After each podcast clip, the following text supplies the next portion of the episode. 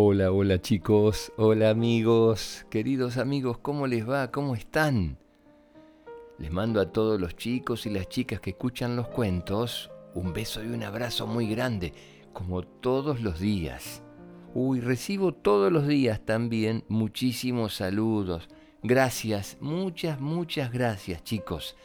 Gracias a todos por escribirme, por contarme de su familia, por enviarme dibujos, fotos, Muchísimas gracias. Voy a enviar saludos hoy a Luisa y Leonardo que me escriben desde Puebla, México. Un beso muy grande para Enzo que tiene seis años, es de Ciudadela, aquí en el Gran Buenos Aires, en Argentina. Saluda a Isabela y a Valentina, que son mellizas y cumplen cuatro años el 12 de junio. Isabela y Valentina viven en Alemania. Bueno, desde allá nos escuchan, parece. Otro beso grande para Matilda y Carla, que escriben desde Berlín.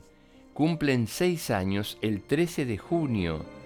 Saludos de sus papás Verónica y Gonzalo y de su hermana. ¡Feliz cumpleaños! Otro beso grande para Mai, cumplió seis años. La saludan su mamá María y su papá Vico y su hermana Katy desde España me escriben. Bueno, un beso grande para todos. Y les quiero contar que ya para el encuentro del Zoom del día 3 de julio están todos los cupos cubiertos. Muchas gracias a todos los chicos que se anotaron para participar de este Zoom.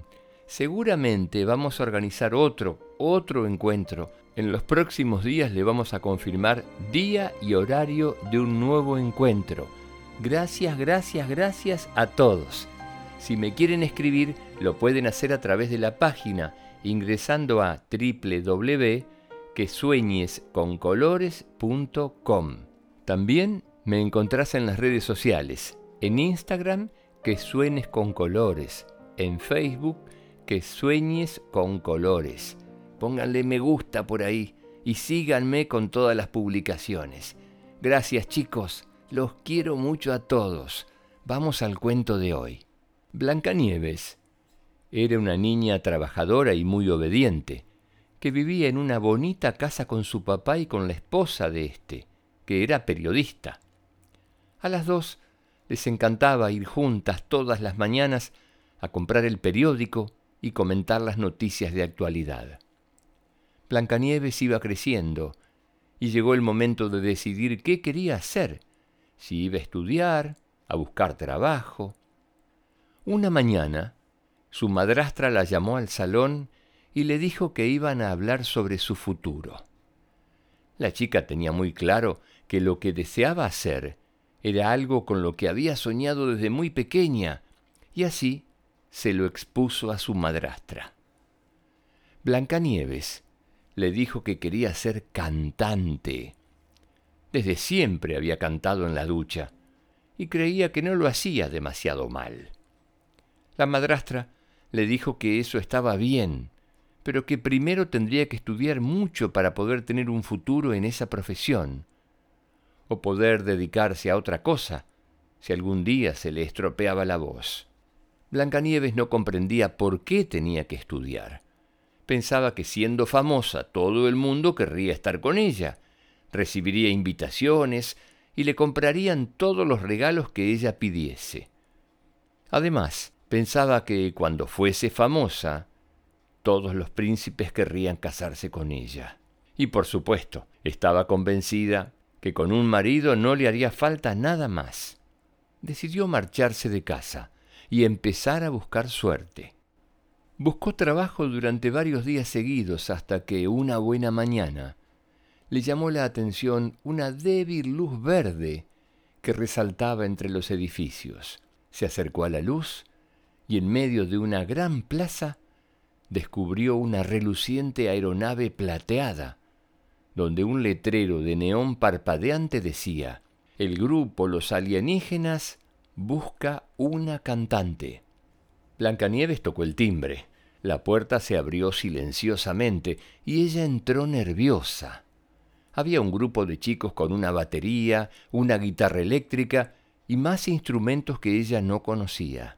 Todos llevaban una camiseta verde que decía Los alienígenas. La invitaron a pasar y ella les preguntó, ¿Buscan una cantante? Pues aquí tienen a la chica adecuada para el puesto vacante. Uno de los chicos del grupo dijo que primero tendrían que hacerle una prueba y una entrevista, y empezaron a hacerle preguntas. ¿Has estudiado solfeo? ¿Has estudiado danza? ¿Conoces las notas musicales? ¿Sabes qué es un pentagrama? ¿Sabes tocar algún instrumento? Blancanieves se quedó pálida, sin saber qué decir. Parecía que le estaban hablando en chino. No entendía ni una palabra de lo que le estaban preguntando. Así que se despidió y se fue a hablar con su madrastra. Se lo contó todo y le dijo que ella tenía razón, que para ser una buena cantante tenía que estudiar mucho. La madrastra la ayudó a inscribirse en el Conservatorio de Música y Danza y a buscar a alguien que le diera clases particulares de piano. Al cabo de un tiempo, Blancanieves fue a buscar de nuevo al grupo de los alienígenas. ¿Cuál fue la sorpresa? Ya no era un grupo. Se habían disuelto por falta de solista. Blancanieves les dijo que había estudiado mucho y que ahora estaba preparada para intentar ser una de las mejores cantantes, que podían intentarlo juntos, y que ella estaba dispuesta a luchar por su sueño con todas sus fuerzas empezaron a ensayar día y noche. Compusieron canciones estupendas y consiguieron tener algunas actuaciones por los alrededores, hasta que consiguieron un concierto importante en la capital. Todos los carteles anunciaban al nuevo grupo, Blancanieves y los siete alienígenas.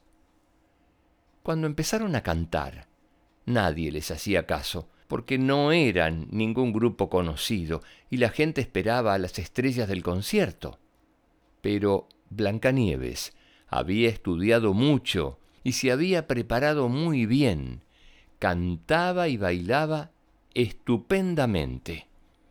Además, sus canciones eran muy marchosas y movidas, y los alienígenas tocaban de maravilla.